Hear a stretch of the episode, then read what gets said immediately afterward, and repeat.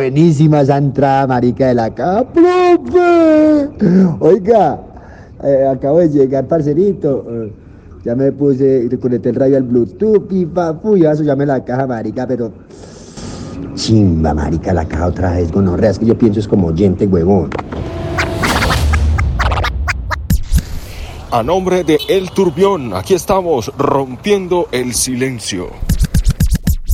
Ya estoy aquí nuevamente. Vengo con un estilo diferente. Ven pa' que nadie te lo cuente. Que ahora esto se va a poner caliente.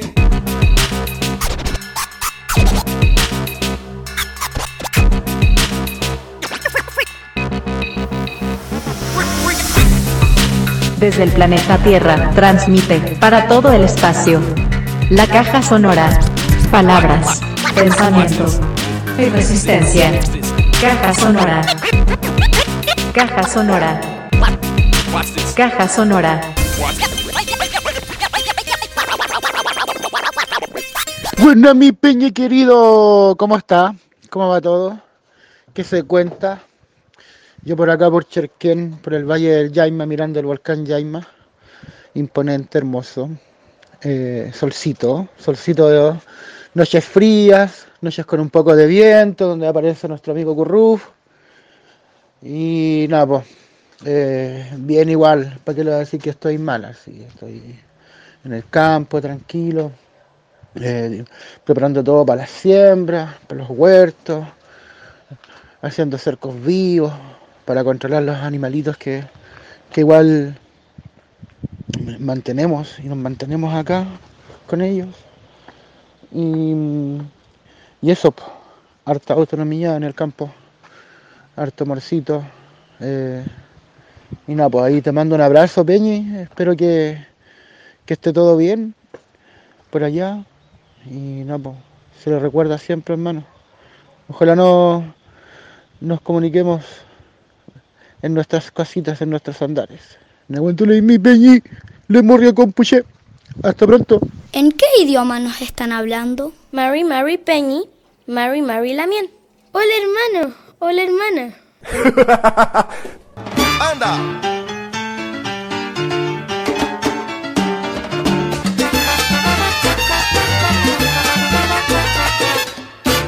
Sonora única. Sí, sí, yo sé que a veces las locuciones del demonio salen en rapeo, como las de Crudo, como las del mismo Granuja, Granullo, y pegándole un poco a veces a la rima y al sonsonete. Sí, porque lo que vamos a escuchar a continuación es un cuento escrito por María Ochoa, la socióloga, nuestra asesora en enfoque de género de la Caja Sonora que está transitando hacia la narrativa y este es un cuento aún sin publicar en primicia para la caja sonora. Esto se trata de la maldición de Yaracuy y lo vamos a escuchar leído en la voz de Gustavo Mendoza y Ana Carolina Mendoza, siendo padre e hija, amigues que ya desde ahora se constituyen en colaboradores de la caja sonora. Escuchemos esta maravilla que nos trae María Ochoa desde el taller de escritura de Luis Miguel Rivas y las voces de Ana Carolina Mendoza y Gustavo Mendoza. Son pleso mi prove para la caja sonora. Es 12 de octubre Día de la Resistencia Indígena en Venezuela y Día de la Peregrinación a María Leonza en la montaña de Sorte en el estado de Yaracuy. Mi reina, la diosa indígena de la montaña, madre de todos. Todavía me pregunto, ¿por qué te pintan de piel blanca, cabello rizado y nariz respingada? No me has querido decir. Invoqué muchos años tu espíritu para que intercediera por mí mis clientes, pero frente a esta duda, estás muda. En el recorrido que empina la montaña también hay los que van a hacer las peticiones al cacique Guaycaipuro, el rebelde que se enfrentó a los españoles invasores, y otros al negro Felipe, quien también peleó en la gesta de la independencia de esta, nuestra amada patria. Yo soy María Leoncera, de estas tres potencias patrióticas y guías. En mis artes adivinatorias la prefiero a ella, por mujer y curadora. En la cumbre de la loma escarpada se aglutina un grupo de creyentes. Sobre los triángulos blancos dibujados en la tierra reposan tres cuerpos convulsos y salivantes que arquean la columna y entornan sus ojos. Pecho desnudo y calzoncillos rojos que hacen juego con la sangre en su boca mientras esperan la posesión de los espíritus con ayuda de los mediums como yo. Aunque estoy muerta, recuerdo la última vez que caminé por tu montaña, mi reina María Leonza. Hoy repito la senda con cuencas en los ojos. Estábamos Hugo y yo, ¿te acuerdas? Caminando como si la victoria estuviera en la cima, le prometimos al espíritu de Bolívar que Chávez lo haría grande otra vez, que el pueblo de Venezuela y Latinoamérica, ahora sí, haría una nueva patria lejos de terroristas colonizadores. Ahora la voz del comandante Chávez no me deja descansar. Retumba, machaca, insiste. Capaz de dar discursos de nueve horas, me tiene mareada. Ya no te puedo leer la suerte, viejo bruto, amigo mío. Déjame ya. María, intercede por mí, que me va a enloquecer con su soliloquio. Cristina, estoy hablando solo como de costumbre. Tarde entendí que uno siempre habla para sí mismo. Ahora grito. A ver, si este encierro no es más grande que mi voz y llega a algún lado. Quiero abrazarte y ponerme la lápida en el pescuezo porque empiezo a sudar frío.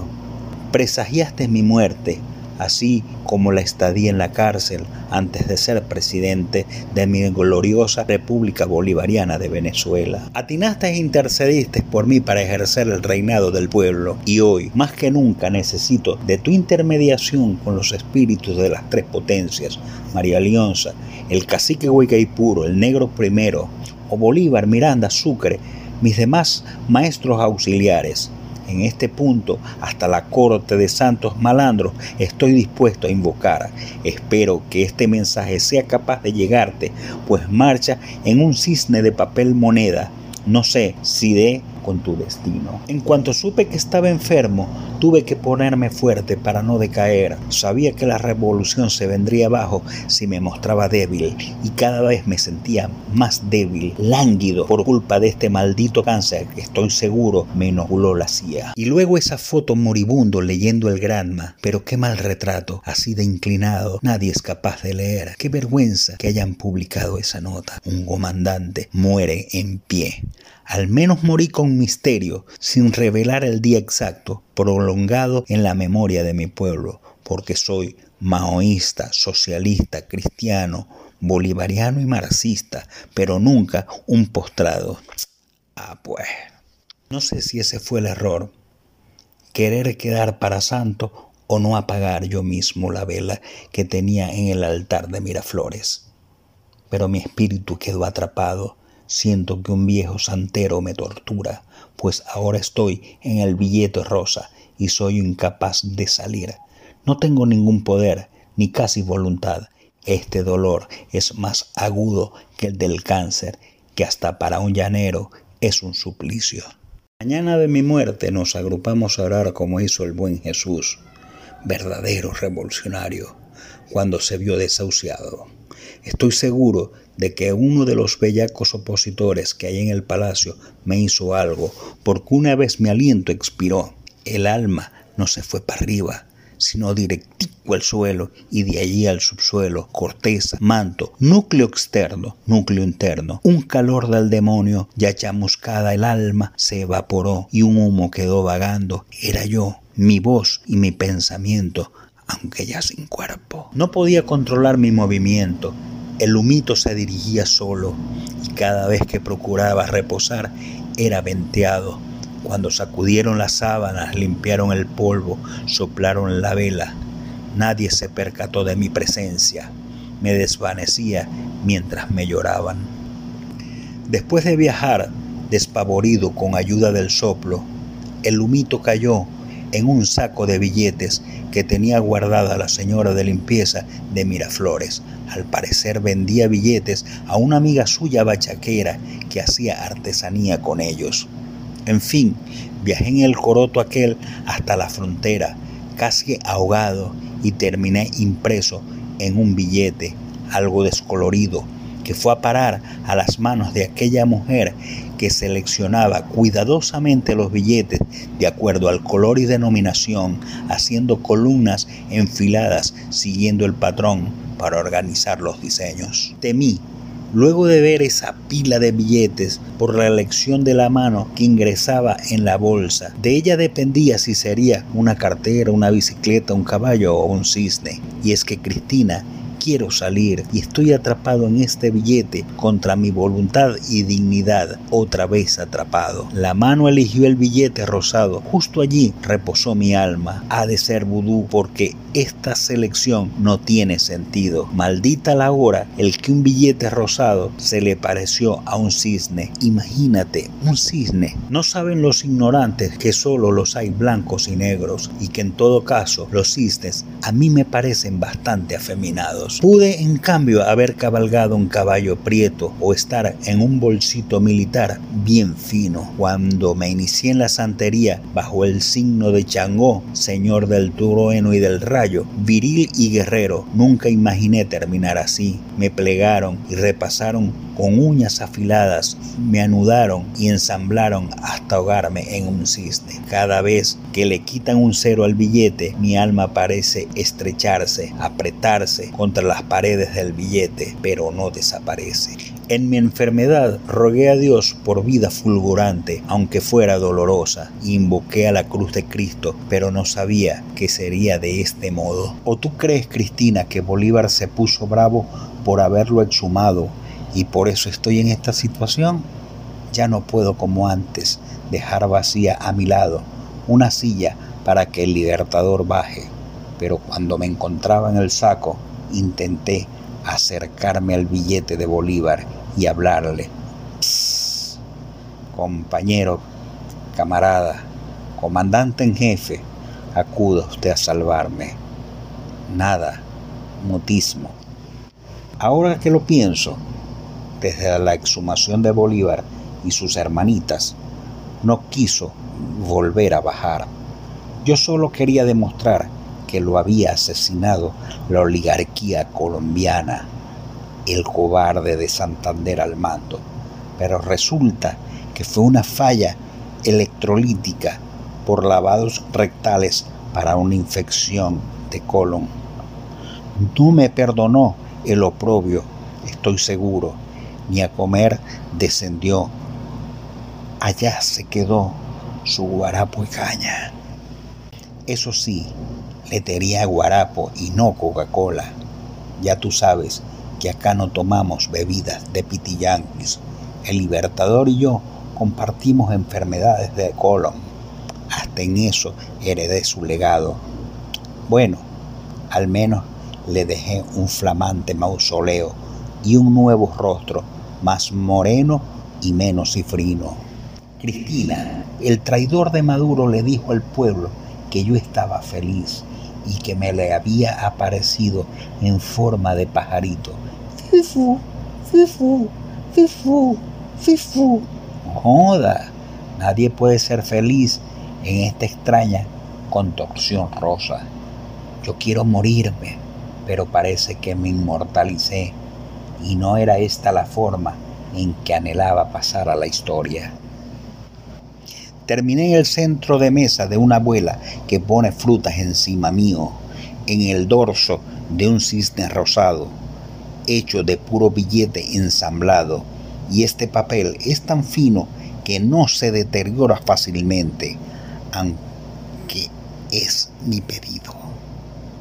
Para acabar de ajustar, es escuálida la vieja, está tan sorda que truena su teléfono móvil con los discursos de Capriles, Guaidó y López y los repite una y otra vez porque su memoria falla. Me voy a enloquecer. Que le quedó pequeña la avenida Bolívar, dijo el Capriles. Águila, no caza moscas. Anda a aprender a hablar primero, muchacho. López, con su English imperialista, haciendo alarde de anglicismos que solo revelan que no conoce su lengua. aunque agarró un puñado de tierra venezolana en su mano antes de partir. Pero el más patético de todos es Guaidó, dije presidente interino. Qué pantomima te armaste, caballerito. ¿Quién se morirá primero? ¿Esa vieja majunche o mi fatigada alma?